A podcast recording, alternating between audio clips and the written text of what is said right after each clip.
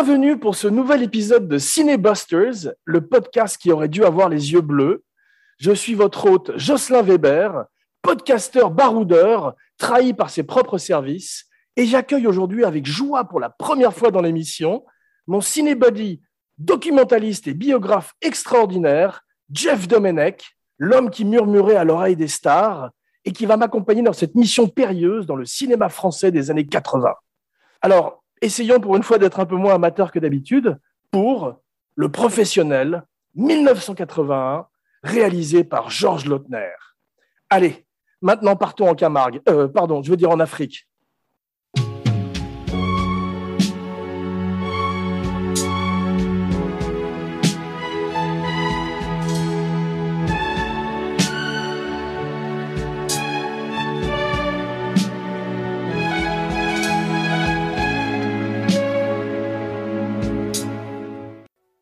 Bonjour Jeff, comment ça va? Salut Jean, bonjour à toi. Pas trop ému de rejoindre la famille Abracadapod? Ah non, je suis très fier et vous honorez passer derrière Monsieur Sedbon et Monsieur Vachot. C'est un privilège. Non Jeff, t'es pas tout seul, je suis là, t'inquiète. On va se pencher ensemble sur un des fleurons de la carrière de Jean-Paul Belmondo, une star, une légende, un monstre sacré, mais aussi ton ami et une icône qui a marqué nos vies d'enfants, d'adolescents et d'hommes. Tu as vu, j'ai pas dit dîner d'icône. Hein. Je me tiens bien devant mon nouveau cinébody. Mon père, ce héros à propos, Francis Weber, le scénariste, réalisateur, fera une petite intervention plus tard dans l'émission pour nous parler de son expérience de consultant sur le professionnel. Le dîner de consultant. Mais pour l'heure, tu es un Belmondologue distingué. Tu as fait des documentaires, dont le plus récent, je crois, est Belmondo l'influenceur. Oui, en novembre, novembre 2020, l'année dernière. Ouais.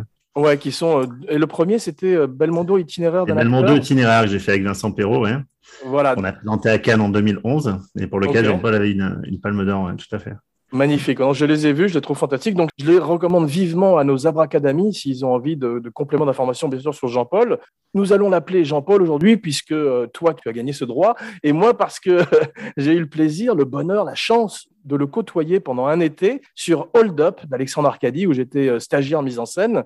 C'était peut-être pas son meilleur film, mais en tout cas, c'est un souvenir absolument magique pour moi. Il était merveilleux avec tout le monde, tous les machinaux, tout le monde sur le plateau l'adorait. C'était quelqu'un de, fantastique. Et une petite anecdote à ce sujet, j'ai passé toute une journée à chercher pour lui et Charlie Coupé-Serian, son maquilleur, son Sancho Panza pendant des années. Je leur ai cherché des collerettes argentées pour bronzer. Pendant toute une journée dans Montréal, je cherchais ces collerettes pour qu'ils aient. du papier alu, ça aurait fonctionné. Hein. c'est vrai, j'ai pas eu la présence d'esprit. tu es meilleur stagiaire que moi. ouais, c'est ça. Avec Charlot, c'est ce que je faisais avec Charles Gérard. Ah oui, tu, tu, faisais, tu fabriquais ta collerette d'aluminium. Coup d'agrafe et de papier canson sur du papier alu, ça fonctionnait bien. En tous les cas, Charlie et lui étaient magnifiquement bronzés. Ils étaient euh, orange à, faire pâlir Donald Trump sur le bah, C'est vrai, parce que Joss Beaumont, il sort de deux ans de prison, mais il est bronzé comme s'il sortait du Club Med, en tout cas. il arrive en pleine forme à Paris, mais on va parler du film. Bien sûr, garde ton verdict pour la fin de l'émission, c'est la règle du jeu dans Cinebusters. Je crois savoir ce que tu penses du film et tu dois te douter ce que j'en pense aussi, mais garde quand même ton verdict pour la fin. J'aurais quand même des petites, pas des réserves sur le film, mais des, questions que je me pose quand même. Bah oui, c'est un Cinebusters. C'est un Cinebusters, euh, on est là pour, pour s'amuser et se gosser avec tendresse et respect, comme d'habitude dans l'émission. Think of John Wayne and Jean-Paul Belmondo. Think of the Legionnaires and Charlemagne's men. Aujourd'hui, notre histoire commence en 1933 à Neuilly-sur-Seine. On va survoler ensemble la carrière de Jean-Paul jusqu'au professionnel. Donc, au départ, boxe et cours de théâtre. C'est ça, Jean-Paul. Enfin, il avait commencé à travailler. Son père l'avait fait bosser dans une usine pour faire des paquets, et même ça, il n'était pas capable. C'est un ami de son père. Il a dit même ça, ton fils, il peut pas le faire. Donc. Euh... Et le père de Jean-Paul était sculpteur, comme le père de Denis Niro. Sculpteur, Paul Belmondo. D'ailleurs, un très beau musée à Boulogne-Billancourt. Ouais. Un musée magnifique. Et Jean-Paul, donc, euh, bah, avait, des velléités artistiques, mais bon, c'est pas évident. Hein. Et euh, il est rentré au conservatoire donc euh, cette fameuse génération. Et Claude m'avait dit un jour, Claude Brasseur, premier jour de conservatoire, j'arrive, il y a un attroupement dans le conservatoire et des gens qui rigolent, qui applaudissent. Et là, je vois un jeune mec qui fait le con, qui saute en l'air, qui s'accroche au réverbère. Et c'était Jean-Paul. Et Claude me dit tout ça pour dire que Jean-Paul était déjà une star avant même de rentrer au conservatoire. Bien sûr, bien sûr. Pop Quiz Hot Shot, une petite question pour toi. Euh, quel est le premier film de Jean-Paul?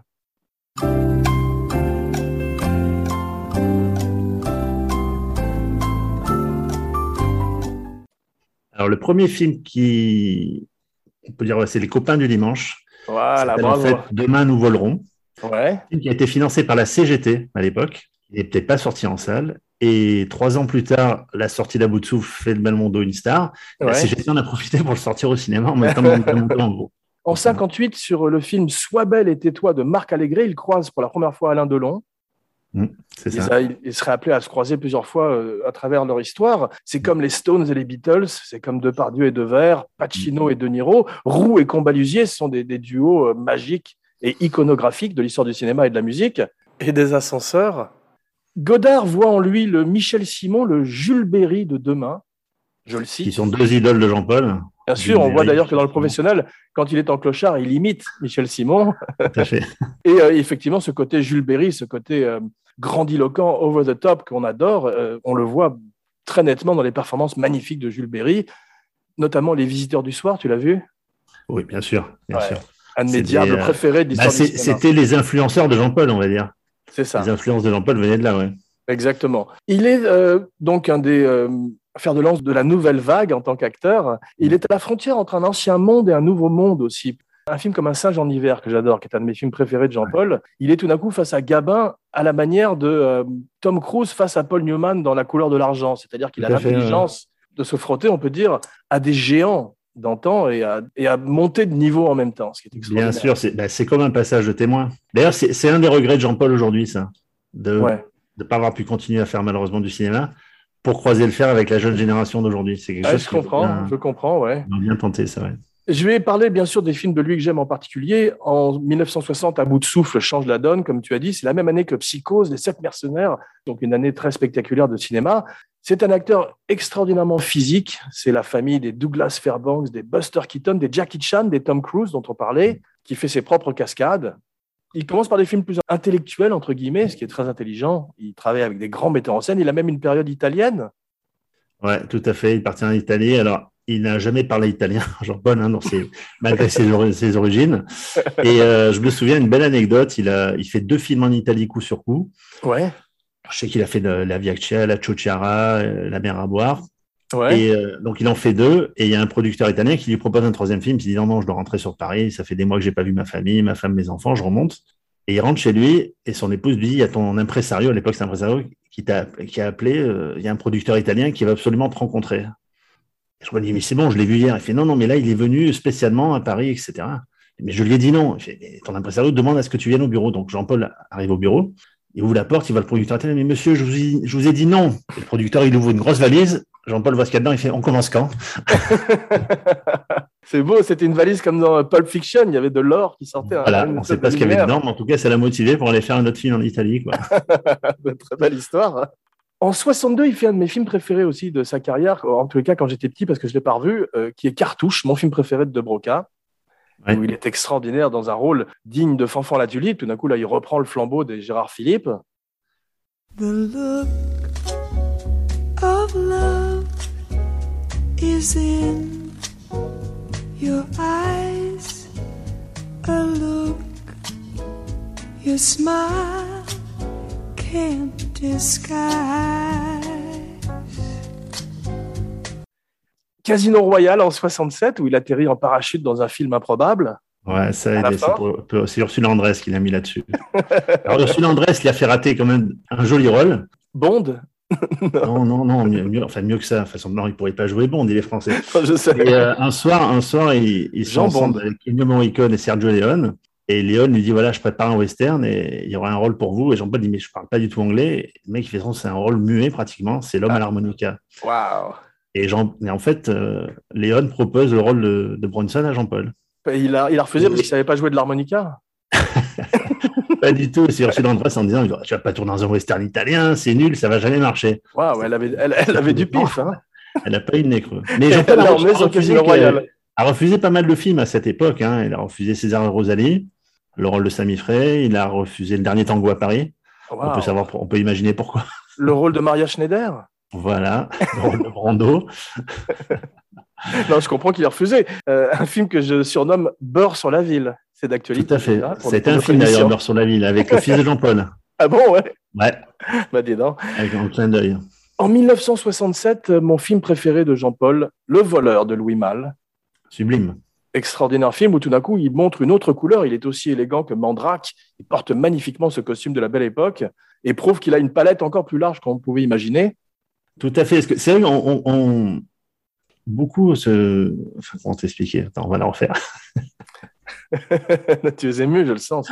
Non, non, beaucoup réduisent la carrière de Jean-Paul aux, films populaires, aux cascades, etc. Mais on oublie qu'il a quand même tourné avec René, avec Louis Malle, avec Truffaut. Bien sûr. C'est pour ça que je remonte. On est euh, une adaptation de Marguerite Duras. Il n'a pas fait que des films, grands films populaires, etc. Et le, je trouve que Le Voleur est une de ses plus belles performances. Et c'est un film dont on parle très peu. Et je l'ai revu récemment avec lui en plus. Ça doit bien tenir la euh, route. Ça doit être assez intemporel, ouais. Ouais, et le, lorsque Paul euh, est allé avec son père à Venise pour le Lion d'Or qui a reçu Jean-Paul, le film qu'ils ont passé ce soir-là, c'était Le Voleur. Ah, d'accord. Bah, très belle distribution. Il y a Guillaume, Charles Denner. Je crois que c'est la première fois justement qu'il travaille avec Charles Denner. Il ferait euh, une magnifique, euh, un magnifique duo d'acteurs. On le retrouve dans Peur sur la ville, dans son adjoint et dans L'Héritier aussi. Mais tu sais. dans Les Mariés de l'an 2 aussi.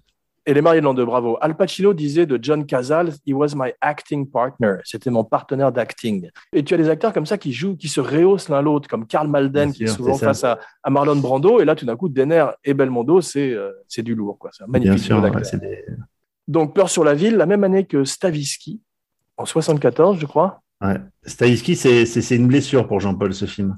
Ouais. Mais grosse année quand même. Hein. Ouais, ouais, mais euh, j'avais eu la chance de rencontrer Alain René, qui m'a dit euh, on trouvait pas le financement du film, puis on a réussi, on a fini par le trouver. Ouais. Et c'est que le dernier jour de tournage que j'ai appris que c'est Jean-Paul qui avait financé le film en sous-main entièrement, sans me le dire, pour pas que ça interfère dans notre relation. Ouais. Le film est allé à Cannes, Jean-Paul était pas très chaud pour y aller, il a eu raison. Ouais. Et René m'a dit euh, en séance de presse, le film est hué au moment du générique du début. Les gens ne pouvaient pas accepter que l'auteur d'Hiroshima, mon amour, s'associer avec le mec qui a fait Borsalino le cas, c'était pas possible. Incroyable. Genre comme comme Bob Dylan est passé de l'acoustique à l'électrique. Le film a été à l'époque assassiné. Et c'est de ce jour-là, en fait, que je pense cette période-là, que Jean-Paul a pris conscience que bah, qu'il avait envie de se faire plaisir et de faire plaisir au public. Et il a laissé un petit peu, donc, euh, ça reste quand même dans sa carrière. Il a fait, moi, un homme qui me plaît, La Sirène du Mississippi, c'est un film que j'aime beaucoup. Ouais. Un homme qui me plaît est le film préféré de Jean, du Jardin. Et, et Belmondo est très, très touchant là-dessus. Alors, c'est vrai que les gens n'ont pas accepté, euh, par exemple, La Sirène du Mississippi qui se laisse faire par une femme. Je trouve que le film, il doit être évalué aujourd'hui, il est vraiment magnifique. Jean-Paul a basculé dans ce qu'on appelle les années bébelles, quoi. Tu vois, donc, euh, avec des films de Lautner. Oui, c'est vrai. En 1971, il crée euh, Cerrito Film, un petit peu comme mm. Clint Eastwood qui crée Malpasso Compagnie. Tout d'un coup, il a sa maison de production. Il devient l'auteur, l'architecte quasiment de ses films, comme tu dis, justement, ce sont les années bébelles. Il y a également René Château, qui est un personnage important de sa carrière. Mais on va survoler ça assez rapidement parce que sinon notre émission va faire 4 heures. Donc une fois de plus. C'est qui était le nom de famille de sa maman, Jean-Paul. C'est ça, voilà. Une fois de plus, j'envoie les gens vers tes documentaires qui sont beaucoup plus approfondis sur Jean-Paul.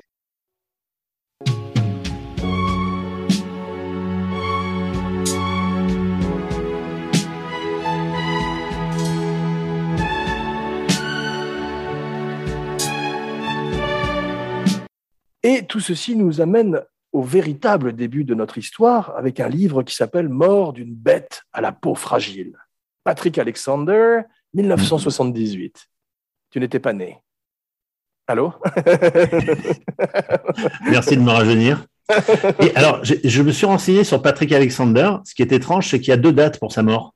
Ah bon? Il est mort en 1997 ou en 2003, on ne sait pas. il paraît qu'il est mort, en plus, il marchait vers un hélicoptère et il s'est fait sniper. Non, c'est pas lui, ça. non, non, c'est pas vrai. C'est une blague. Mais, euh, mais c'est incroyable. Donc, il y a deux dates pour sa mort, mais peut-être. Il y a deux dates, on ne sait pas s'il est. Alors, je veux bien qu'il y a quelques mois, à quelques jours près, on puisse se tromper, mais à six ans près, donc. Euh. Il a peut-être été enterré dans le cimetière, tu sais, le Pet Cemetery de Stephen King. Il est revenu. Voilà. Et il est revenu euh, pour se plaindre de la fin du professionnel qui avait été changé. à l'époque du professionnel, Jean-Paul prépare un film avec Yves Boisset qui s'appelle Barracuda. Hmm sur l'affaire de Françoise Claustre. Apparemment, ça se passe pas très bien. Ils ont des, ce qu'on appelle en anglais des creative differences, des différences de point de vue sur le film. Ouais, parce que je pense que Boisset voulait politiser le film. Ouais. Jean-Paul s'est jamais vraiment euh, affiché politiquement ni quoi que ce soit, donc je pense que peut-être que le désaccord vient de là. Quoi qu'il y a un petit, euh, il y a un petit background, un petit sous-texte politique quand même dans le professionnel, comme on va le voir. Et Alexandre Nouchkine donc euh, veut faire Mort d'une bête à la peau fragile, qui est un livre qui est sorti dans la série noire. C'est drôle d'ailleurs dans le titre, c'est un gros spoiler le titre quand même. Hein. oui. Tu m'étonnes qu'ils l'ont changé. Et quoi qu'au départ, le scénario que, que Georges a présenté à la Gaumont, Jean- Jean-Paul ne mourrait pas dans le scénario original. Mais il y a une, il y a- il y a- on va, on saute, on, on saute Bon, un on, va, peu on, du- va, du on, va, coq à on va en parler Euh, tout à l'heure. Il y a, il y, a, il y, a, il y a eu deux fins qui ont été tournées, c'est ça? Tout à fait. Mais Georges m'avait dit, euh, Georges m'avait dit, j'ai très mal tourné la fin heureuse, Ouais. qui pourrait pas être exploitable. Ouais, mais on, on, par- on parlera de la fin. Effectivement, c'est un, un moment important du film. On va pas trop parler de, de- du scénario et de la création du scénario parce que c'est ce dont je parle avec mon père un peu plus tard dans l'émission, comme tu vas le découvrir. Ce dont on va parler, c'est du fait que Jean-Paul voulait faire tout d'un coup un film un peu plus sérieux après le Guignolo. Il avait déjà travaillé avec Georges, mais sur des films un peu plus légers, entre guillemets, plus vaudevillesques. Et l'histoire est quand même basée un peu sur Bokassa, non? En Afrique Ouais, sur ces, sur ces présidents dictateurs africains, on va dire les fameux présidents à vie. Voilà, Idi Amin Dada, enfin, on voit des, des, des shades. de Voilà, donc ouais. c'est après bon, ils ont fait un pays imaginaire, Ouais, le Malagaoui. Malagaoui, ouais. donc il y a un mélange, un mélange du Malawi et de Malaga, peut-être, je sais pas. Ouais, non, c'est bien, c'est comme le Wakanda dans Black Panther. Ouais. Et c'est vrai qu'en fait, Jean-Paul avait vu, euh, parce que Georges faisait des grands écarts dans sa carrière, ça, il enchaînait Morts d'hommes pourris et Ils sont fous ces sorciers. Ouais. Et Jean-Paul avait vu ce très très beau film que Georges avait fait avec Delon. Et Georges m'avait dit, en fait, il était, Laudner ne pouvait plus travailler à cette période-là, dans les milieu des années 70, parce qu'il devait cause, faire un de, à cause de Ils sont fous ces sorciers, non? Non, il aurait pu. Hein. Mais euh, non, en fait, il était bloqué parce qu'il devait faire un film avec De Funès, Ouais. qui ne s'est pas fait parce que De Funès avait un infarctus. Mais Wow. légalement, Laudner ne pouvait pas faire d'autres films en attendant. Waouh.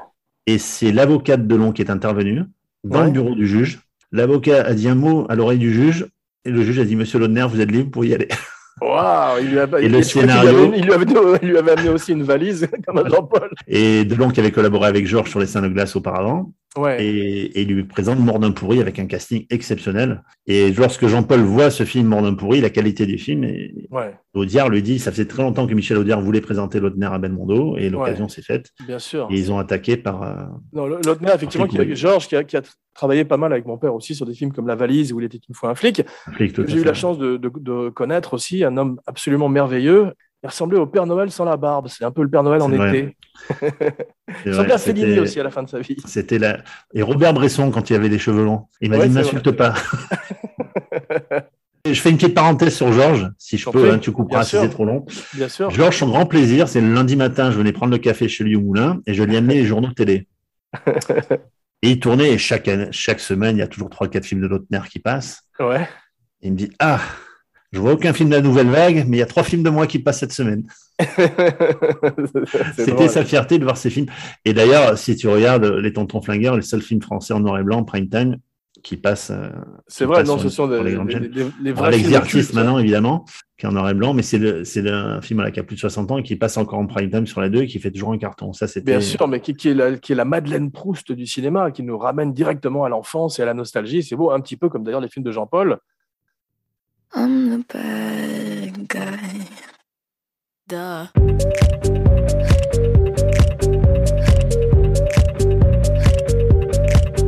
I'm the bad guy.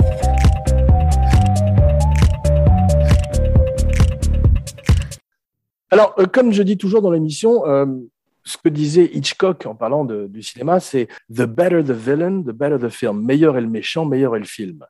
J'aime bien Robert Hossein dans le film, je trouve qu'il a un côté fatal, mais je ne peux pas m'empêcher d'imaginer Marcel Bozuffi, Jean-Louis Trintignant, Bernard Fresson, un acteur qui fait vraiment peur dans le rôle, face à Jean-Paul. Mais en même temps, bon, bah, c'est Trintignant, non, il faisait- ne m'aurait pas fait peur. peut-être pas Trintignant, mais ouais, euh, il avait la gueule, ouais. Même un Tchéki Cario, tu vois, gens comme ça, je trouve que ça aurait peut-être été. Mais enfin bon, je suis pas là pour. euh, Ouais, il était un peu jeune, qui déjà à l'époque. Non, mais je trouve que Robert, au contraire, c'est un peu un contre-emploi. C'est vrai que c'est pas Geoffrey de Perrac. Hein. Justement, il était, il était absolument magnifique dans Geoffrey Perrac, et là, il a, il est très, euh, il a toujours du charme et il a toujours ce côté. On fatal. s'attend pas à le voir dans un rôle comme ça, c'est vrai. Voilà, mais quand je le vois dans, dans la scène, la fameuse. Ou Daniel du Duval. Daniel Duval aussi, il avait une bonne gueule de, de méchant. Voilà, c'est des gens qui font un peu plus. En fait, ce que je regrette avec Jean-Paul, c'est qu'il n'ait pas eu son Lee Marvin ou son Jack Palance en face, tu vois, comme ont eu Mm. des gens, des acteurs comme John Wayne, qui ont eu peut-être un vivier plus important dans lequel puiser. Ben, Jean-Paul, il y avait sa bande d'acteurs quand même qui faisait, qui faisait tourner systématiquement dans ses films. Donc Bien sûr, mais on va- on va les voir. Pierre Vernier, Voilà. Michel Bonne, etc. C'était sa bande. Bien sûr, mais comme, Et- comme à Clint Eastwood qui avait son Geoffrey Lewis ou son Albert Popwell, ce Ouais. sont effectivement. Alors, quand c'est un Michel Bone, c'est bien parce qu'il est formidable en Valera dans le film. Tout à fait. C'est un magnifique acteur. Ouais. Il a dû se faire chier dans la, scène, dans la scène où il décroche le téléphone et il est censé sortir, de la douche. ça a dû être euh, pénible à tourner. ça. On imagine ça, ouais. tout, tout mouillé. Mais c'est vrai, on peut parler un peu de la distribution du film. Il y a des formidables acteurs autour de Jean-Paul, euh, comme Jean-Louis Richard.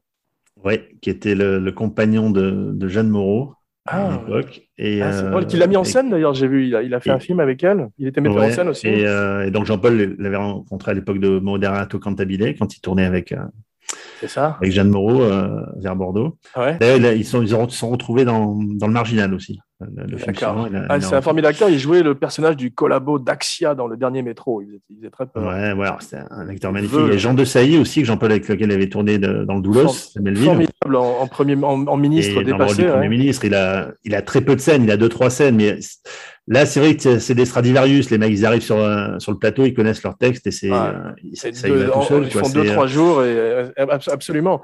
Et dans le casting aussi, pour euh, revenir, si- il y a trois, trois actrices, trois comédiennes dans le film qu'on ne voyait pas souvent. Il y a Elisabeth Margoni qui joue le rôle de la femme de Jean-Paul, Ouais, lequel il avait tourné dans le corps de mon ennemi. Il y a. Cyrielle. Claire, qui joue Ouais. la fameuse Alice Ancelin. C'est ça. Jocelyn et et, Ancelin. euh, et il y a notre sublime Doris Frederiksen. C'est ça. Elisabeth et, et Cyrielle sont sublimes aussi. Hein. Ouais. Et Doris Frederiksen, qu'on dit, donc Marie-Christine Descours, a un rôle, on va dire, bah, d'une d'une call girl. Le passage avec elle, je- je- tout d'un coup, c'est Jason Bourne rencontre Fedo. C'est très bizarre. Ouais, euh, le film suivant qu'elle fait, c'est un film avec Delon qui s'appelle Le Battant. Et pour ceux qui sont le plus observateurs, quand tu auras Le Battant, dans, dans son appartement, elle a une photo d'elle qui est issue du film Le Professionnel, de la scène finale du film, Ah, avec son drôle. petit tailleur rose. Ouais. Et Delon fait un zoom ouais. exprès dessus, faire un petit clin d'œil. C'est drôle. Cyrielle Claire, euh, euh, son nom ressemble à Serial Killer, mais été surpris que- qu'elle fasse pas une Bond girl. Où elle est très belle, elle est vraiment très belle dans le film. Ouais, ouais, ouais, mais après, c'est une histoire de, de rencontre, de carrière, d'agent. Mais Il y a, euh, il y a- il y a une grosse différence. Il y a une grosse différence d'âge entre elle et Jean-Paul, et, et Jean-Paul passe comme une espèce de James Bond crapuleux parce qu'il il baise toutes les femmes du film, sauf Doris Fredrickson. J'étais un peu déçu qu'elle ne s'ajoute pas. à euh, ouais, parce qu'elle lui propose, en tout cas, elle lui propose de remonter à Paris avec lui en hélico. Hein. C'est ça, mais lui est un gentleman, il est fidèle à sa femme et à sa maîtresse. C'est ça, voilà. Toujours élégant avec les femmes, Michel. Il ne couche pas avec euh, Doris. Et dans, dans les acteurs, il y a aussi euh, Bernard Pierre Donadieu. Lui, justement, il aurait presque pu faire le rôle de, de Rosen, Ouais, tellement et il bon, est il était peut-être un peu jeune. Jean-Paul l'avait, l'avait euh, aussi côtoyé dans le corps de mon ennemi. Il lui mettait déjà un coup de tête, Ouais. je pense. Ouais. Il était aussi Mais magnifique. il a un nez, il a un nez qui est fait coup pour de tête, ça. hein. justement, de, de Hanno. sûr. Il joue le rôle de la bête. la bête est revenue. C'était magnifique. Mais il est magnifique. Tu vois toute cette partie de carrière de Bernard Pierre Donadieu où il est dans Mm. le retour de Martin Guerre, tous ses premiers films où il Ouais. s'impose comme un grand second rôle. Il est extraordinaire, je trouve. Et il fait peur dans le film. hein. Ouais, j'avais retrouvé une interview de Donadieu qui parlait de Jean-Paul. Il dit, c'est Ouais. vrai que quand on est troisième rôle dans un film de Belmondo, on, on fait un peu le, le faire-valoir. Mais la grande qualité d'un mec comme Belmondo, c'est qu'il vous donne de l'intérêt et il partage les scènes avec vous. J'ai lu l'article aussi et effectivement, il dit du bien de Jean-Paul alors qu'il disait pas du bien de Depardieu en général en interview. Non, et puis Mais il dit du bien de Jean-Paul et il dit que Jean-Paul traite les seconds rôles et les troisièmes rôles un peu comme dans les films américains. Et j'ai trouvé que C'est c'était ça. très bien, très très bien dit. Le croissant, c'est pour mon ami. Il y a très peu de musique dans le film. Il y a cet air extraordinairement connu. C'est Chimay ou Kimai Comment ça se prononce? Chimay. Chimay. C'est aux États-Unis qu'on dit Chimay. Voilà. France, on dit Chimay. Et euh, le vent, le cri. Alors, tu sais comment j'appelle euh, un film où il y a très peu de musique de Morricone? Tu sais comment j'appelle ça? Le silence des agneaux. Raconte-nous Chimay qui a vu le jour dans Maddalena en 1971. Oui, alors, je me suis un peu renseigné sur l'anecdote de la musique et c'est un, un ami à moi, un ami suisse, Julien Comédie, qui m'a donné les infos parce que j'ai essayé de, re- de récupérer un petit peu toutes les infos. En fait, donc, ce film sort en 71, Ouais, mais Morricone, en 77, fait une musique disco ok. Issue du thème de Madalena, qui n'était pas le Kimai. Et en phase B, il met le Kimai, mais remasterisé, on va dire, qui était Ok. la- une version différente en 77. Jean-Paul a entendu cette musique. C'est Jean-Paul, donc c'est pas Georges qui l'a entendu, parce que j'ai eu des Ah. histoires, des échos différents. Je pense qu'il y en a un des deux qui l'a entendu et qui l'a proposé à l'autre. Moi, Jean-Paul me dit que c'est lui, Georges me Ouais. dit que c'était lui. Bon, on ne Ouais. saura pas qui a écouté quoi. Mais en tout cas, le disque, musique d'une le, série le- sur le la- disque était chez Georges. Ce fameux disque de excuse-moi. 77 était chez Lautner. C'était aussi la musique d'une série sur la BBC. Ah Elle bon a servi plusieurs fois, ouais. Donc vas-y, à toi. Ah ouais, ouais, donc il a bien, il a bien vendu.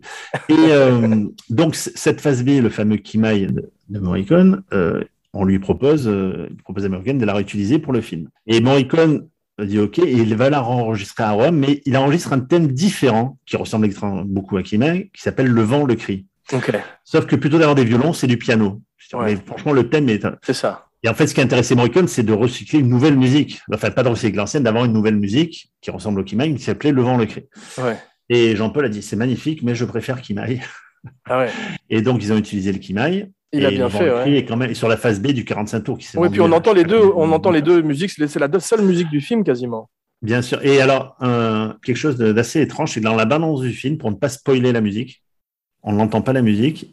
Ils ont utilisé la musique d'un film de Morricone qui s'appelle En canne d'un citoyen au-dessus de tout soupçon Ah oui, avec pour Maria. faire la bande-annonce du professionnel. Si tu réécoutes la bande-annonce, il n'y a pas du tout le Kimaï, c'est cette Ah, musique qui, Ça arrive quelques- souvent. quelques En tout cas, le- le- c'est un énorme hit. La musique, euh, elle est beaucoup plus euh, populaire dans la version du professionnel que dans Madalena ou dans la série sur la BBC. C'est un gros, gros tube. Ah oui, bon, déjà le film a fait plus de 5 millions d'entrées en France.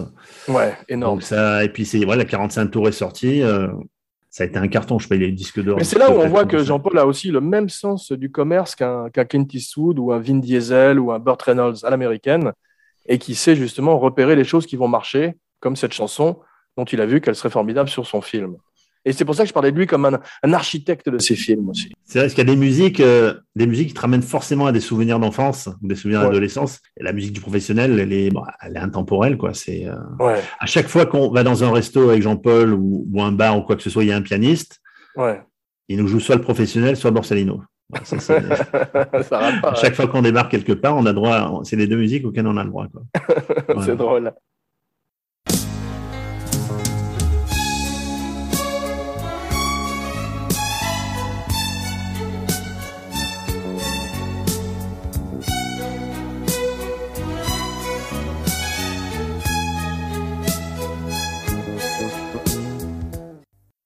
Le film est un énorme succès en Allemagne. C'était une époque où euh, on avait encore des. Jean-Paul était une énorme star européenne comme De Funès, mais ça, ça, ça n'a plus existé. Ça après dans le futur. C'était le, le dernier Bah, moment en où tu avais une star internationale comme ça en France. C'est ça, donc que ce soit en, en Russie. Mais en Russie, des mecs comme de- Delon, Belmondo, Pierre Richard ont toujours eu du succès, euh, même, Ouais. même en Allemagne. Hein. Absolument. Alors, Richard, les Allemands, les Allemands euh, sont très malins. Donc, le, le film, le, le professionnel s'appelait Der Profi. Et lorsqu'un film comme le, le Solitaire sort cinq ans plus tard, il sort sur le titre de Der Profi 2, Pourquoi pas, ouais. pour faire du profit peut-être. Voilà. voilà, bien dit. Le poster est iconographique aussi. On se rappelle de Jean-Paul avec le magnum de Dirty Harry, d'ailleurs. Ouais, c'est une affiche de, Ma- de ouais, tout à fait, une affiche magnifique avec le, avec le Ouais. lettrage. À propos de, de Dirty Harry, quand je suis arrivé au Canada pour travailler sur euh, Hold Up, les Canadiens appelaient Jean-Paul le, le Dirty Harry français. Tabernacle. Magnifique. Ouais, ben oui. Ouais. Bah oui, il venait de faire le marginal et, euh, et le professionnel, donc ça le. Le film Ouais. coûte 3 millions et demi et il en rapporte 63. C'est le quatrième euh, succès au box-office cette année, derrière La Chèvre de mon père, derrière Les Aventuriers de l'Arche perdue et derrière un film Disney qui s'appelle Fox and the Hound. C'est peut-être Bernard et Bianca. Pas. Ouais, Roxy Rookie. Rookie, je crois. C'est ça, avec un, Ouais, un ça, renard et un chien, ouais. Comment ça se fait que euh, tous les héros, tous les espions euh, ont les initiales JB, Jocelyn Beaumont, James Bond, Jason Bourne, Jack Bauer, James Ah Brown ouais. Non, pas James Brown, non. James. Bellucci. Bravo. Ben ça, c'est vrai. Maintenant, je- maintenant que tu me le dis, ouais. Anne Birkin aussi. Elle est moins costaud. hein. Parlons un peu plus du film en, déta- en détail. À propos de Bond, on a euh, un générique un peu à la James Bond au début avec euh, Jean-Paul. Tu as vu, euh, même il y a un moment où il, on a l'impression qu'il est à vu à travers la vision du prédateur. Ouais, c'est vrai. C'est vrai. J'imaginais Jean-Paul contre le, cette- Jean-Paul contre le prédateur. Ça aurait été fantastique. Ah ouais, ça aurait été magnifique. Le prédateur, il aurait pris, il aurait pris cher, je pense. Hein. J'ai vu le film dans ma le, film a, pas- a- a coûté beaucoup moins cher que s'il avait été tourné en Afrique. Hein. Ouais, bien sûr. Non, mais là, on, on reconnaît bien la. Camargue d'ailleurs, ceci dit. Hein. Ça fait pas très Afrique ce passage-là. Ouais, alors, il y a, il y a deux comédiens. Il y a un comédien, Pierre Saint-Onge, qui joue Roland Jala, Ouais, qui lui était antillais. ouais. Et il refusait de se noircir le visage. Il a Il raison, il c'est voulait- terrible. Il voulait, il voulait pas être, euh, il voulait pas représenter l'Afrique. Mais c'était le- il avant, voulait le mettre en ce qu'on appelle en Amérique le blackface, qui est quand même un truc. Non, mais le noircir un peu plus, parce qu'il était antillais, il avait la peau plutôt claire. Ouais. Comme il joue, Mais c'est ce qu'ils ont fait, tu sais, à Noble Johnson, qui était le chef des- de la tribu dans King Kong. Ouais. Ils l'ont aussi noirci. C'est une tradition Hollywood, une triste tradition hollywoodienne. Oui, mais là, c'était juste dans le sens où, comme il était antillais, il avait la peau pas assez, assez foncée De pour toute jouer façon, à- on peut parler un peu du racisme du film parce qu'en fait, c'est un- plus une capsule temporelle de l'époque. Et euh, on a plusieurs fois ce qu'on appelle le N-word, le mot N dans le film. Ouais, bien sûr, ouais. Et c'est vrai que c'est une autre époque.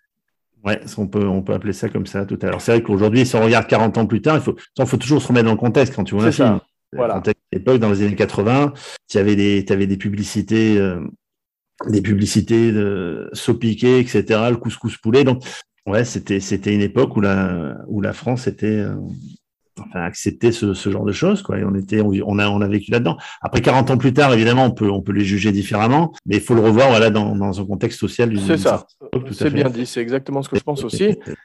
Pour revenir à, donc, aux comédiens, je te dis au casting. Ah oui, Sidiki Bakaba, que je voulais remercier parce qu'il nous a fait un magnifique teaser pour l'émission. Et je voulais remercier aussi Antoine Duléry qui nous a fait également un super teaser. Non, Duléry, il n'a pas besoin qu'on le remercie. Il faut jamais remercier Antoine Duléry, c'est pas Claude Berry. Hein. je le taquine, Antoine, je t'embrasse. Oui, donc Sidiki Bakaba, on va en reparler tout à l'heure.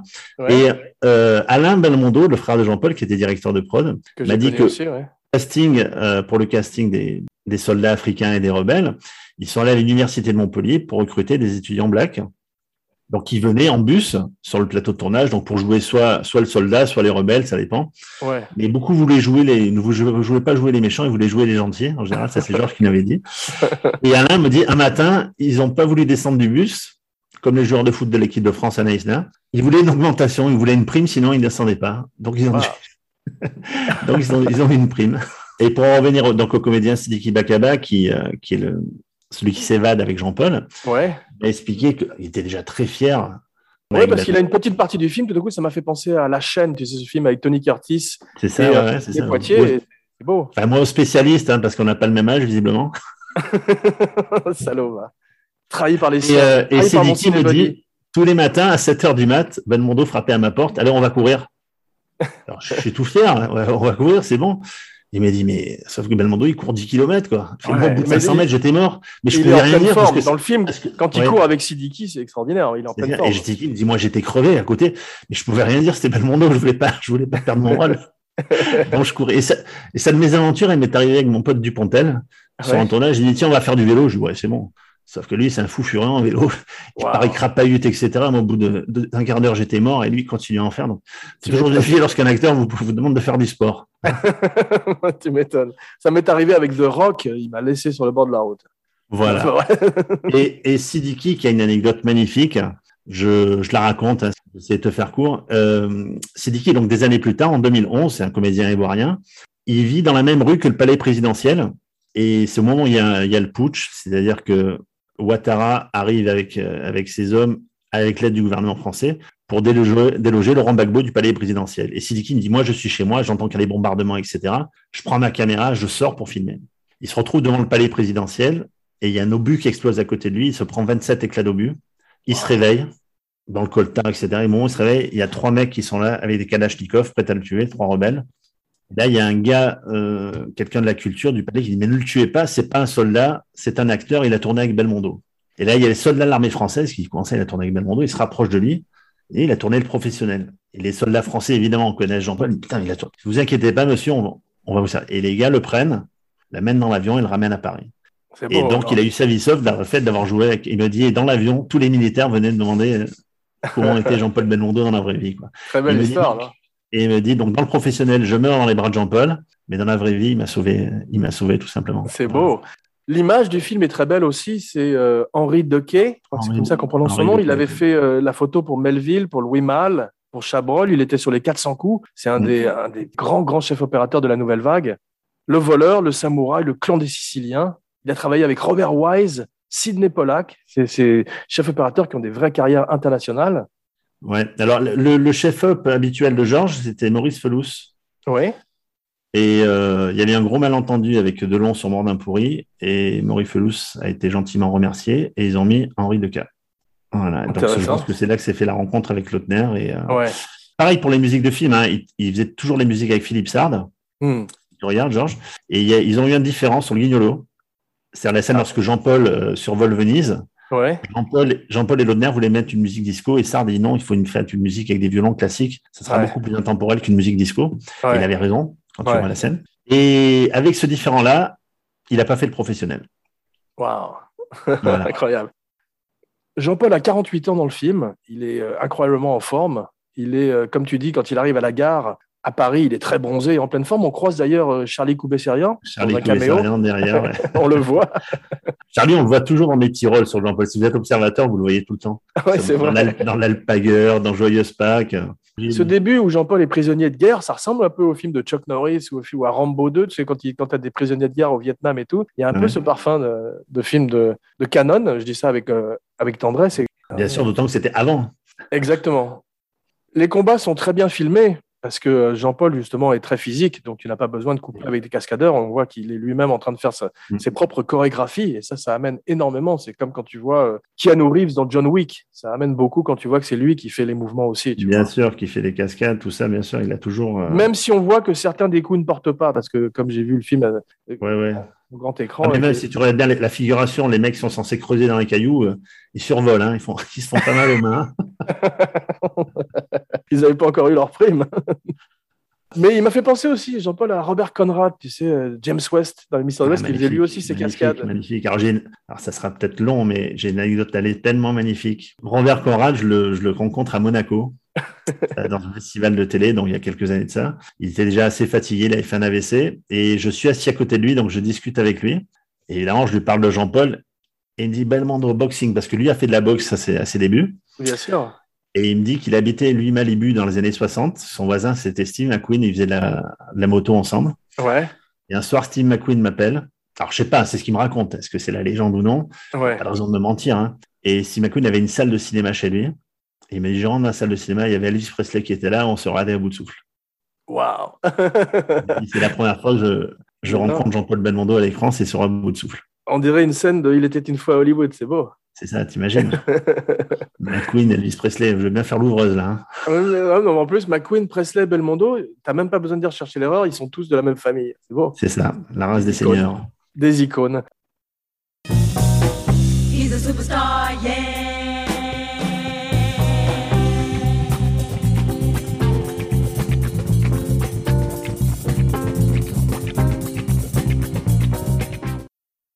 On parlait des combats, personne ne tape Jean-Paul au visage. T'as remarqué, ça, c'est un truc aussi dans tous les films où il y a un héros ou une star, on leur met toujours des coups si, au ventre. Si, si, ils s'en ah, ils s'en prennent peut-être pas dans ce film-là.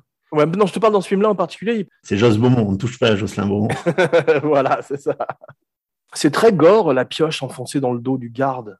Vous avez oublié hein? Ah, ça m'a fait penser un peu au Magnifique avec la, la scène de la cervelle, boum.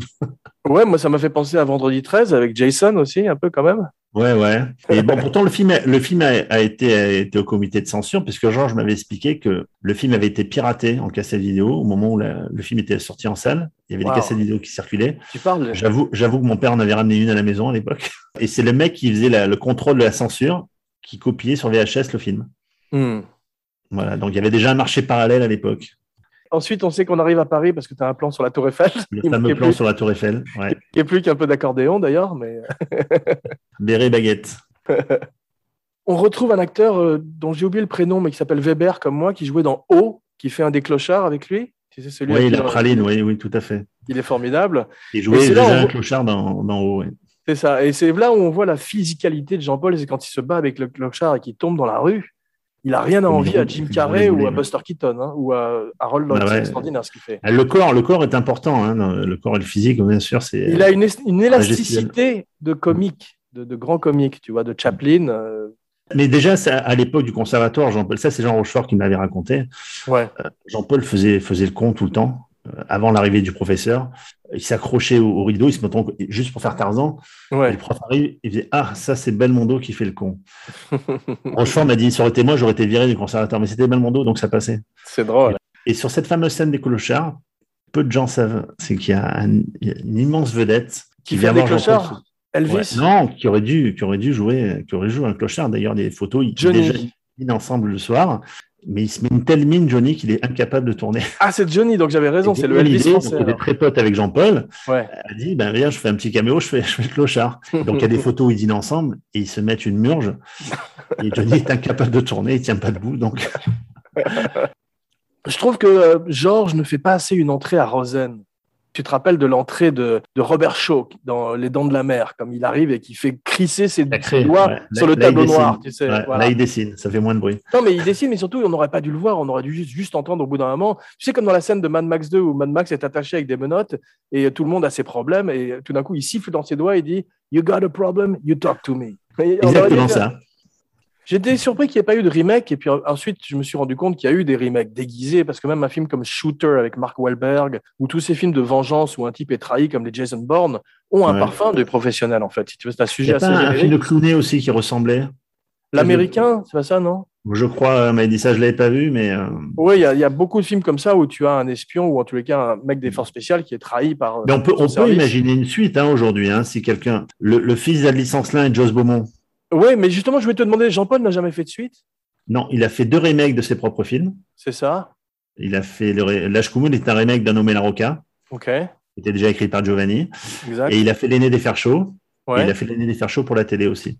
Ah, D'accord, ok, c'est ça. Donc voilà. Mais j'aurais bien vu d'autres aventures de, de Jocelyn Beaumont, effectivement, dans la foulée. Ouais, mais fallait pas, fallait pas qu'il y ait cette fin-là aussi terrible. Mais bon, aujourd'hui, voilà, t'imagines que le fils de Jocelyn Beaumont, 40 il a 40 ans, il veut se venger du gouvernement. Euh, qui est sa maman. Pourquoi pas? Mais euh, c'est vrai qu'il y a un côté quand même thriller politique, un peu parano. On retrouve euh, ce parfum des films de euh, Alan J. Pakula ou d'Oliver Stone, ou même de Costa Gavras. C'est dans l'air du temps, ce fait que Jean- le fait que Jean-Paul ait tout d'un coup envie de faire un film un peu plus sérieux, entre guillemets, même si ça garde quand même le côté commercial et le côté cliffhanger que j'aime beaucoup dans le film. Jean-Paul avait un projet avec Costa, il devait faire Monsieur Klein. Et finalement, c'est Lozé et Delon qui l'ont fait. C'est ça Mais au départ, ça a été initié par Jean-Paul et Costa Gavras.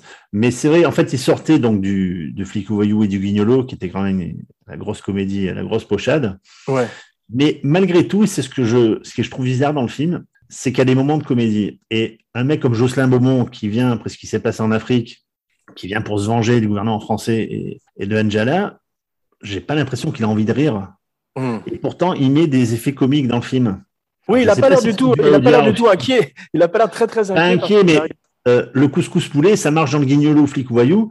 Dans le professionnel, pareil, Joss Beaumont espionnage à Je, suis ça fait rire. je suis moins fan de ce côté couscous poulet, justement, qui me sort un peu du film. Oui. Tout le passage Volphonie avec Pierre Vernier, même si j'aime beaucoup Doris Fredriksen qui me rappelle euh, Mireille Darc dans Le téléphone rose.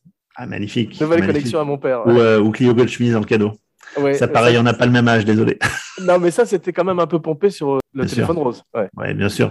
Mais euh, et c'est que donc ces scènes-là, en fait, je les aurais bien vues dans le guignolo, flic ou voyou, mais Ouais. dans le professionnel, tu te dis, le vrai Joss Beaumont, il peut pas plaisanter, en fait. Il n'a pas envie de plaisanter avec ça. Non. Le mec, il est traqué, etc. Il vient de faire deux ans de prison. Ouais. Il a le temps de faire des vannes.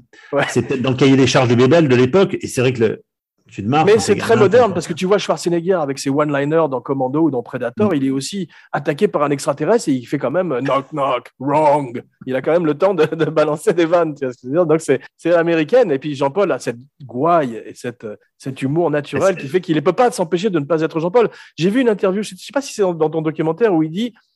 Moi, on me dit que je joue comme Belmondo, mais il dit euh, mais je- pourquoi est-ce que je jouerais comme De Funès? Il dit en gros. C'est vrai, c'est très intelligent, c'est une C'est star. ça, en fait. chacun. Même, même à l'époque, il avait fait le- quand il a fait le, Saint-Jean d'hiver avec Gabin. Ouais. Et il a dit, bah non, moi je joue comme Ça je me fait penser aussi à ce que fait euh, Johnny Depp quand il est face à Al Pacino dans Donnie Brasco, tu vois. Justement, je parlais de la couleur de l'argent. Ouais. Ce passage de flambeau est, est évident et magnifique. Il y a un acteur qui, euh, je crois s'appelle Bernard Darieux, je pense, qui fait le rôle du colonel Picard. Tu sais, on parlait de Stallone. Gérard c'est- Darieux.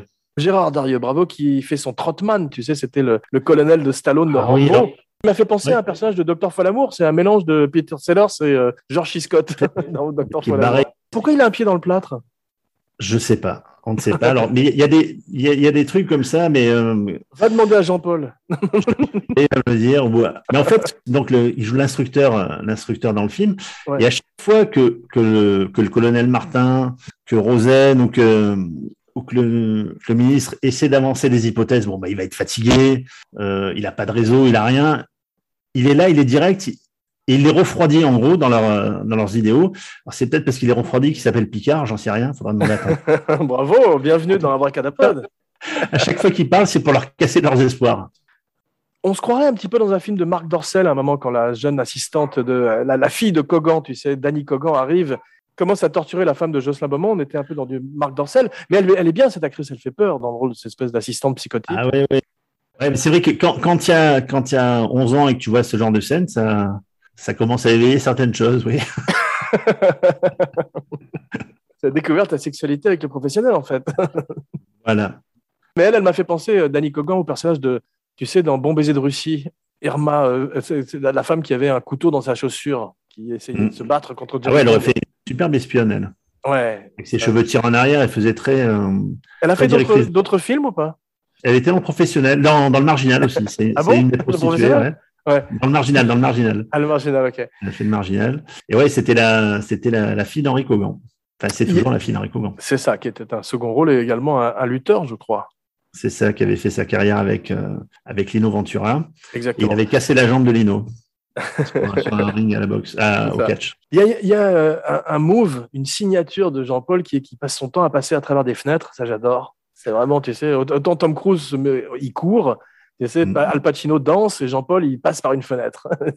Tous les acteurs ont un- un- En voiture, même en voiture, dans, dans Joyeux Spa qui traverse les fenêtres. Et ouais, et il n'a pas de vertige, parce que tu, tu vois ce qu'il fait dans Peur sur la ville, c'est absolument exceptionnel. Et là, on retrouve effectivement ça, en fait, les, premiers temps, les premiers temps où il a, il a commencé, c'est déjà, mais tout gamin, déjà dans la cage d'escalier chez ses parents, il, il se pendait, il s'accrochait dans la cage d'escalier dans le vide. Ouais, ouais.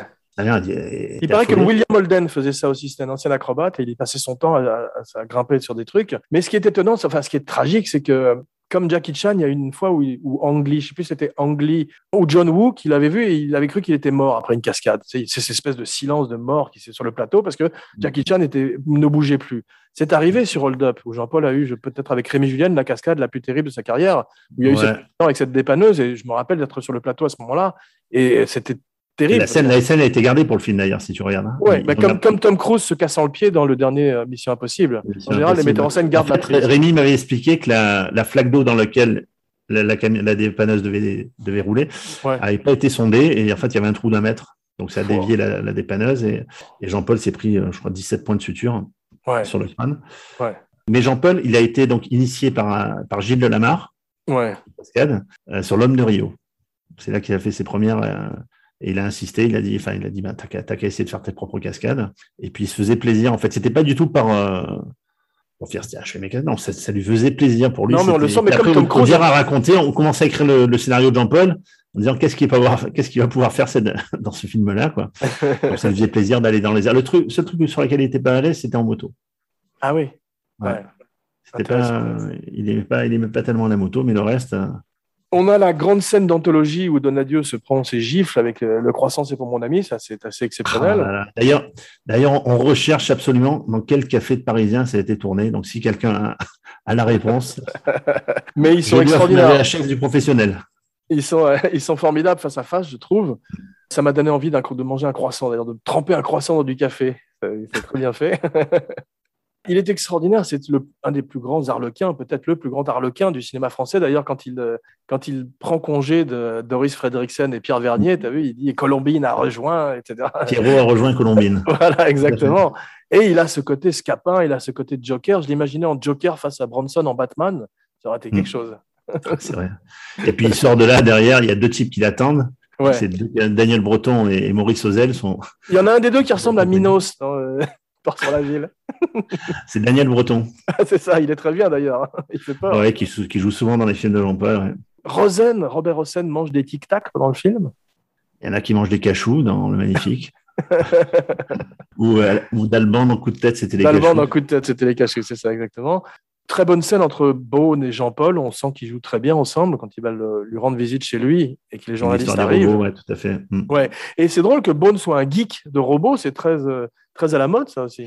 Ouais, on ne sait pas pourquoi ils ont. euh, Enfin, c'est très, c'est, très euh, prémonitoire surtout euh, parce qu'aujourd'hui c'est la geek culture, les toys, etc. Et tout. Ces jouets-là valent une fortune aujourd'hui. On ne sait pas pourquoi ils ont trouvé ça. Ça apporte. euh, c'est un Ouais. petit. euh, Et tu as vu, il y a un des robots qui s'actionne avec des, avec des claques. Ça m'a fait penser aux claques de Diane Cannon dans, Dans le casse. C'est ça.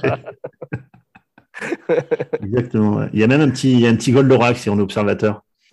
oui, je l'ai remarqué aussi. Et tu sais d'où vient le, le surnom de Bébel Non. Euh, c'est pas Pépel Ouais, vas-y. Non, j'ai lu Pépel, mais j'ai oublié d'où ça. Jean- Jean-Paul jouait avec euh, ce fameux comédien Hubert Deschamps, magnifique. Ouais, bien sûr. Qui est aussi dans Coup de tête. qui était le juge de, de coup de tête. Non, le gardien de prison de coup de tête. Voilà, pardon. non, c'était pas le juge Papineau, c'était le gardien de prison. Allez faire vos football chez les Grecs. Jean-Paul avait toujours le même pull. Il était toujours habillé de la même manière quand il venait, euh, quand il venait au théâtre. Ouais. La même manière que Jean Gabin dans le film Les Bas-fonds, qui joue le rôle d'un Clodo. Il avait toujours le même pull et le rôle, euh, il s'appelait Pépel Waska dedans. Wow. Pas Pépel Moco Pépel Waska, c'était son, Mm. son nom. Mm. Et donc, Deschamps a commencé à l'appeler Pépel par rapport à ce pull. C'est drôle. Donc, tout le monde l'appelait Pépel. Et ça s'est transformé en Bébel avec le temps, on ne sait pas pourquoi. Et ça, c'est Wow. Jean-Paul qui m'a donné l'explication. hein. C'est drôle. Voilà, donc on l'a histoire. doit ouais. à Hubert Deschamps. Il y a une poursuite de voiture, tu as vu, euh, faite magnifiquement par Rémi Julien, notre Trocadéro. Il a eu l'autorisation, on sait, grâce à son père, Mm. Jean-Paul. Mais surtout, ça m'a frappé à quel point c'est lui qui conduit, et comme Tom Cruise aussi. hein. Il Bien au sûr, les voitures ont été allégées par contre sur les, sur les, ça c'est Rémi qui m'avait dit. Ouais. Le moteur, ils avaient enlevé le maximum de choses dans les voitures pour pas que ce soit trop lourd, pour pas abîmer justement les escaliers du Trocadéro. Ah ouais, bien sûr. Il a la proverbiale euh, éraflure au bras, comme tous les héros, tu as vu Juste une raflure. C'est toujours soit sur la joue, beaucoup. soit sur le front, soit sur le bras. Ouais. J'aime beaucoup les lunettes euh, noires de Robert Hossein. Je sais pas quel modèle c'est, mais elles sont formidables. Quand il a son duel et qu'il les enlève, elles sont. Ben, il jouait Carrera dans le Grand Pardon, on va, on va dire que c'est des Carrera. hein. le fleuriste est formidable pendant le duel. C'est ça qui fait toute la saveur de la scène. Ouais. Et euh, Jean-Paul a toujours cet énorme magnum dans son pantalon. C'est très dangereux. Tu peux vraiment tirer une balle dans la bite. hein. Il faut faire attention. Ouais, Mais c'est Joss Beaumont, il ne peut rien y arriver. si tu lui tires dans le dos. Mais on est en bordure de parodie dans ces moments-là et c'est réjouissant, justement, parce que c'est sur le fil du rasoir. Tu sais pas si tu dois rire ou avoir peur et, et ils arrivent quand même à, à transformer l'essai. J'adore toutes les scènes entre lui et Donadieu. Je dis, c'est comme quand il est avec Charles Denner, tout le monde est rehaussé. Quand, euh, quand, il dit, euh, quand on demande à Donadieu dans la voiture pourquoi. euh, ah, il dit parce que je- pourquoi t'as bien. une drôle de voix. T'as une drôle de voix. Parce que je l'aimais bien, Beaumont. Beaumont. Il Il nez, mais je l'aimais bien. Il joue super bien là, parce qu'on sent C'est une phrase peur. de ton père, je pense. Ouais, mais on ne sait pas très bien s'il a peur, s'il a vraiment de l'admiration pour lui ou pas. Donadieu amène plein de d'arrière-plan. Fantastique. Euh, Njala meurt comme dans euh, Regarde, Damien, c'est pour toi, comme la nourrice dans. Ah oui, parce qu'il fait quand même deux fois le tour de, la- de son bureau pour avant de tomber dans la, sans toucher la chorégraphie est magnifique. Hein. Ouais. Et à la fin, on est en plein western. Alors, c'était une époque, en tous les cas, les années 70, où les héros mouraient à la fin. Peut-être Jean-Paul avait envie de mourir tout d'un coup, dans ce film, en tous les cas, pour donner ce côté sérieux dont il parlait. Mais moi, ça a toujours été un regret pour moi, parce que je trouve qu'après avoir réussi à déjouer toutes ces, euh, toutes ces trahisons, tous ces gens qui essaient de le tuer, j'aurais aimé qu'il monte dans cet hélicoptère et qu'il s'envole à la fin. Ce que m'a dit Georges, il m'a dit si Jean-Paul monte dans l'hélico et part avec la pute, c'est le guignolo. Pas fatalement avec la pute, il aurait pu monter tout seul. Non, parce qu'elle lui propose de, de remonter à Paris. Non, mais façon de parler. Moi, c'est une fin qui a traumatisé des générations entières. Moi, j'avais la VHS, la fin, je coupais parce que je pleurais, mais je pleurais. Hein. J'avais j'avais 10 ans. je Héros, c'est Thanatos. Entre Doris Fredricksen et sa mort, t'avais les deux, là. Ce qu'avait dit Alain Poiré à l'époque, lorsqu'ils avaient vu la fin en projection en test, il a dit Donner, tu es fou de faire, euh, de faire mourir Belmondo. C'est, je crois, 300, 400 000 entrées de moins sur Paris. Le fait que Belmondo meure, les gens n'iront pas voir le film. Est-ce qu'ils ont testé euh, les deux fins sur, des, sur un public? Comment je des pense pas qu'il y ait de screen test, non, parce que je- Georges n'avait jamais monté la fin, la fin heureuse. Ah, la fin heureuse, ils l'ont jamais Ouais. montée. Tu peux pas retrouver la fin heureuse et la monter pour moi et spécialement? On peut aller la tourner si tu veux. J'ai l'adresse du château. On, va la tourne, tourner met un de on met la musique et on y va. Mais euh, c'est vrai que ça, bon, c'est dramatique cette scène finale, mais ça, ça marque. C'est très bien fait, toutes les squibs, tu sais, ces espèces de- d'amorces qu'il a sur le corps qui explosent comme James Caan dans Le Parrain. Tout à fait. Ouais. Et Jean-Paul le fait Et, très le- bien. et la costumière de Jean-Paul, Paulette Breil, Ouais, avait ce fameux blouson criblé de balles. ouais. Et quand je la, je la rencontre pour la première fois, elle me dit Mais je l'ai jeté à la poubelle il y a deux jours. Pour l'heure, chose promise, chose due, et laissons la parole à Francis Weber, mon padré, un autre professionnel, qui va nous parler de son expérience sur le professionnel. Le temps ne fait rien à l'affaire. Quand on est con, on est con. Qu'on ait 20 ans, qu'on soit grand-père. Quand on est con, on est con. Bonjour papa, je suis ravi de t'accueillir à nouveau dans l'émission pour que tu nous parles aujourd'hui d'un film sur lequel tu as travaillé, une émission qui est consacrée à Jean-Paul Belmondo et aux professionnels. Et euh, je voudrais que tu me racontes d'abord ta première rencontre avec Jean-Paul. Tout le monde l'appelle Jean-Paul dans l'émission, on est entre amis, tu vas voir. Et euh, ensuite, ta participation aux professionnels quand tu veux. C'est à toi. Et ben voilà, ben écoute, la première rencontre est très très très lointaine parce que j'étais encore à RTL, qui est une station périphérique, comme tu le sais. Ouais. J'étais petit journaliste, c'est-à-dire que j'avais peut-être 22-23 ans.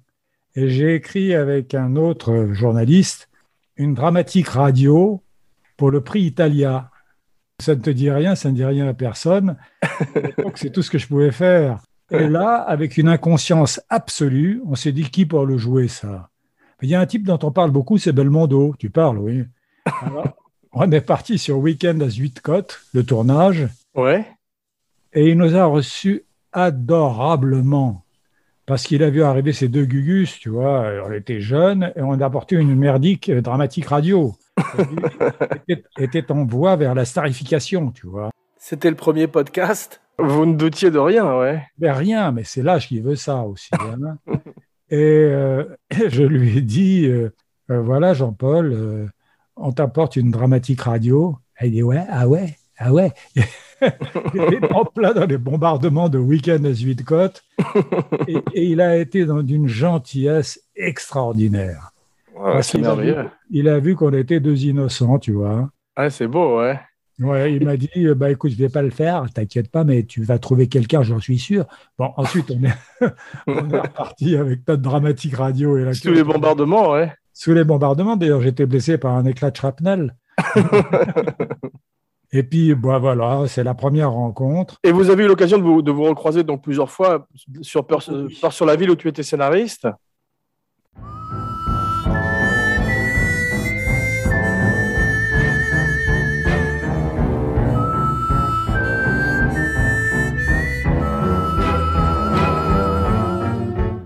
Peur sur la ville, bientôt dans Ciné Busters.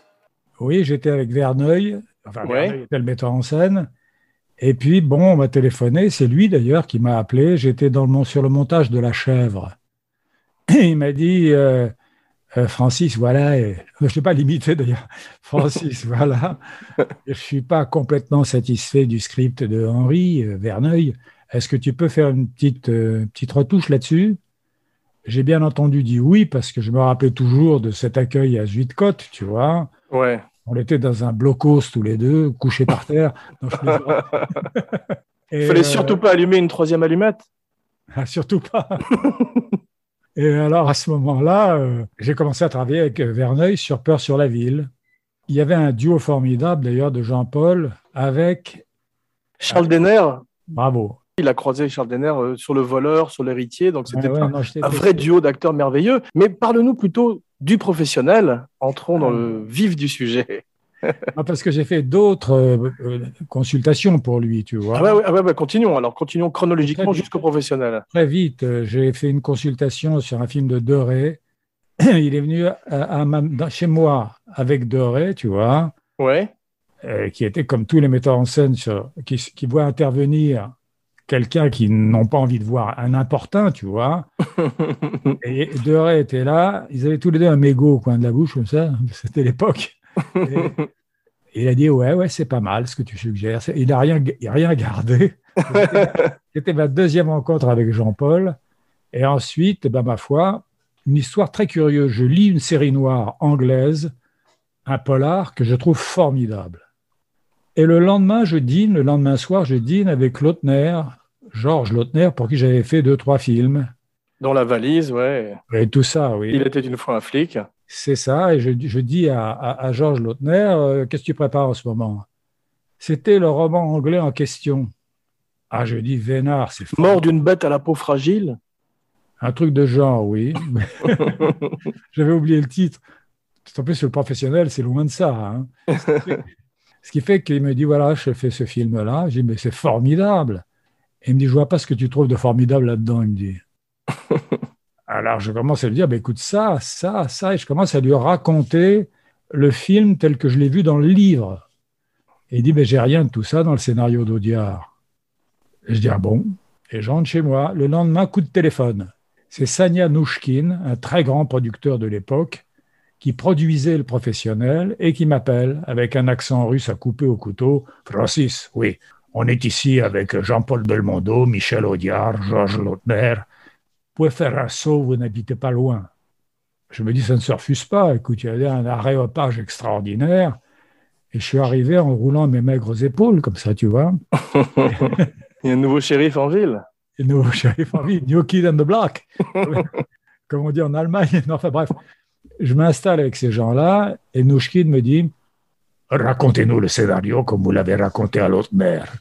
Et je me tourne vers Audiard.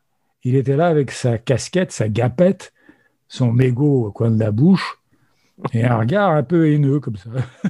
De nouveau, l'important que tu es, ouais. L'important, oui, c'est la rose. Non, je- Pardon, ça c'est pour toi, ça.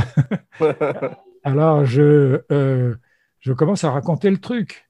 Ah oui, dit Louchine, c'est pas mal ça. Je lui dis, écoutez, je voudrais quand même dire un mot à, Michel Audiard en tête à tête. C'est possible? Oui, bien sûr. Alors, il m'amène dans un bureau et je suis en face d'Audiard. Et je lui dis, Michel, pour moi, vous êtes une légende. Moi, je suis un scénariste débutant. Qu'est-ce que je vais aller rewriter un scénario d'Audiard? Ça me gêne. Donc, ce qu'on va faire, c'est qu'on va retourner et dire à Jean-Paul que vous allez faire la deuxième mouture. Il me répond, là je te limite un peu, mais non, mais non, tu peux y aller, etc. Parce que ce que je ne savais pas, et je m'en serais douté par la suite, c'est que Audiard faisait presque tout le temps deux choses à la fois. Ce qui fait qu'il avait touché son cachet sur le professionnel, parce qu'il n'avait pas bâclé le deuxième film, qui est un formidable film, dont il a fait un formidable dialogue, et qui s'appelait Garde à vue. C'est ça, de Miller, ouais. Oui, avec Ventura, euh, il y avait euh, Michel Serrault. Michel Serrault, il y avait Romy Schneider, etc. C'était un très beau film. Donc, Ouais. ils sont du professionnel. Et je lui ai dit, euh, avant, je lui ai dit dans le bureau, on était tout seul, si je le fais, je vais être obligé de massacrer ton script. Ah ouais, mais oui, tu peux y aller, etc. Bon, je, je rentre dans le bureau et devant tout l'aréopage en question, c'est-à-dire c'est c'est ce joli cénacle pour un jeune scénariste, je commence à dire, voilà, à mon avis, comment il faut faire. Et lui dessinait sur une feuille de papier. Comme Rosen, comme euh, Ro- Robert Rosen dans le film. Oui, là, il avait déchiré avec la pointe de son bille le papier tellement ça lui faisait mal, tu vois. Ouais. Pauvre Audiard, toujours-il donc que j'ai écrit le professionnel, et tu sais qui faisait le commissionnaire entre ce que j'écrivais et Michel Audiard, son fils, Jacques Audiard. Ouais. Par la suite, c'est distingué parce que c'est un grand metteur en scène. Tu parles, ouais. Il, parlait, il partait avec la copie et il arrivait et puis il disait voilà ce que Weber a écrit. Et l'autre a probablement retiré sa gapette et euh, c'était pas en signe d'admiration. Et il ajoutait de temps en temps une petite réplique par-ci par-là. Ouais, parce qu'il y a deux, trois fois où on entend le mot euh, visigoth ou furieux et c'est pas tout à fait ton dialogue, ça. Non, non, il, y a- il avait aussi bourre-pif et euh, Mais ce- ceci dit, il y a un des sbires de Rosen, justement, dont on parlait, qui s'appelle Perrin. Ah, c'est peut-être moi ça alors. ça, c'est peut-être de toi, ça. Non, en fait, tout le, J'attendais Pignon aussi. tous les scripts étaient écrits par moi de la première à la dernière ligne, à part deux, trois petites, petites interventions de, d'Audiard avec quelques malfaisants, tu vois. Ouais, mais on a d'ailleurs ce côté cliffhanger qui est formidable dans le film, qui est ce côté euh, rebondissement où tu mets ton personnage en danger à chaque fois et tu, tu trouves des idées pour l'en sortir. C'est très réjouissant. Avec bien sûr une star et une icône qui est Belmondo, qui est Jean-Paul. Là, maintenant, je vais en parler parce que c'est ça l'ém- l'émission, en fait. C'est un type que j'ai beaucoup aimé. Il y a eu un moment difficile entre nous parce qu'il était mon directeur de théâtre aux variétés, où j'avais le dîner de con, et il était lui copropriétaire des variétés, le théâtre, avec Jean-Claude Camus. Je pense que je ne me trompe pas avec la Porte Saint-Martin. Je pense que c'était les variétés à ce moment-là. Et on a eu des petits accrochages, comme il peut y avoir entre un directeur et un auteur mais ça n'a jamais été méchant. Et puis je continue à lui garder alors cette admiration parce que tu sais, il y a un truc qui était étonnant. Quand je faisais la mise en scène avec Pierre Mondy de la pièce Le Dîner de con, de temps en temps, il entrait en scène. Il n'y avait plus personne. Tous les acteurs disparaissaient. Il avait tellement de charisme. De... Puis il était toujours euh, terriblement bronzé à cause de l'Antigua, tu vois. Il arrivait avec un, un imperméable comme ça, et c'est tous ces films qui entraient en scène tout à coup. Et derrière, Brasseur, Villeray, Mondy, moi, on était des nains Très pâle, ouais. très pâles, oui. Alors j'essayais de faire euh, de- de- de- des ultraviolets de temps en temps. Non, ça, ça ne faisait pas l'affaire. Merci, papa, pour euh, cette intervention. Oui. J'aurais dû en faire une autre au moment de l'accouchement de ta mère. Je m'y attendais, mais on va se retrouver très vite pour une spéciale La chèvre, c'est les 40 ans de la chèvre, un film qui est sorti en même temps que le professionnel et qui l'a battu au box-office, donc bravo. Ah oui, je suis très fier. Et euh, pour la fin de, de ton intervention, est-ce que tu peux s'il te plaît dire bonjour à Jeff et à nos abracadamis Bonjour à Jeff et à nos Zabracadami. et ensuite terminer par le croissant, c'est pour mon ami. Le croissant, c'est pour mon ami. Je peux dire un dernier mot? Bien sûr. Bah, Bravo Jean-Paul. hein. J'ai toujours beaucoup d'admiration pour toi. Merci papa et je t'embrasse très fort. hein. Moi aussi. Jean Paul Belmondo and got stoned to say the least. Voilà Jeff, mon nouveau cinébody. Tu découvriras l'intervention de Francis comme tout le monde en écoutant l'émission. Pour l'instant, voici venu l'heure de ton verdict, bien que je crois, comme je disais, savoir déjà de quel côté la balance va pencher. Tu snipes le film tel Farge, Donne adieu, ou tu le laisses monter dans l'hélico? Écoute, c'est un film qui est en moi pour toujours, et je pense pour des générations entières. Donc, euh, on monte tous dans l'hélico pour aller faire un petit bonjour à l'Audner et aller boire un coup avec lui. Bravo, j'en attendais Voilà. pas moins de toi. Comme tu peux imaginer aussi, je suis d'accord avec toi à 100%. C'est un film qui a ses défauts, mais qui est devenu un classique du cinéma d'action à la française et un des films les plus réjouissants de la filmographie de Jean-Paul. Un vrai héros, ce qui est assez rare dans le panorama du cinéma français, une vraie star. Et euh, donc, euh, 8 châtaignes et 5 croissants. C'est ma note finale. Le croissant, c'est pour mon ami. Merci pour ce voyage au pays des merveilles d'un des héros de nos enfances et au-delà. La porte d'Abracadapod est désormais grande ouverte et j'espère qu'on va se retrouver bientôt pour une surprise. N'oubliez pas de liker, de partager, de commenter, plus une bonne critique sur iTunes et 5 étoiles. Merci. Et Vous voulez faire un petit remerciement C'est impossible C'est trop tard Vas-y. Ben, Je voulais remercier Mi- Michael pour les, pour les photos et les petits montages qu'il nous a fait sur Facebook. Et voici venu le moment tant attendu de dire ton nom et ta catchphrase, ta phrase signature. Jeff Domenech. Alors, ma catchphrase s'adresse à tous les fans de Jean-Paul à travers les réseaux sociaux. On sera toujours derrière vous. Parfait. Le podcast, c'est pour mon ami Jean Weber pour Ciné Busters et Abracadapod. Signing off. Hey mambo, mambo Italiano, hey hey mambo, mambo Italiano, go go go. You mixed up a Siciliano, all you Calabrese do the mambo like a crazy with a hey mambo. Don't wanna tarantella, hey hey mambo, no more mozzarella, hey mambo. Mambo Italiano, try an angelada with the fish bacala and then hey Goomba. I love how you dance the rumba. But take some advice, paisano. Learn how to mambo. If you're gonna be a square, you ain't a gonna go nowhere. Hey, mambo, mambo Italiano. Hey, mambo, mambo Italiano. Go, go, Joe. Shake it like a Giovanna. Hello, did you? Get happy in the pizza when you mambo Italiano.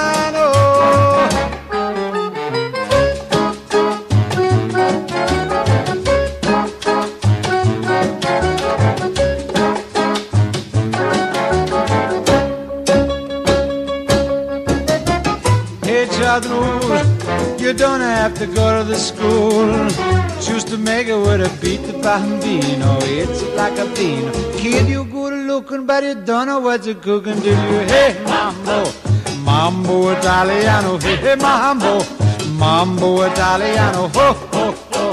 You mixed up a Siciliano. Hello, quesadilla. You get happy in the pizza when you mambo Italiano.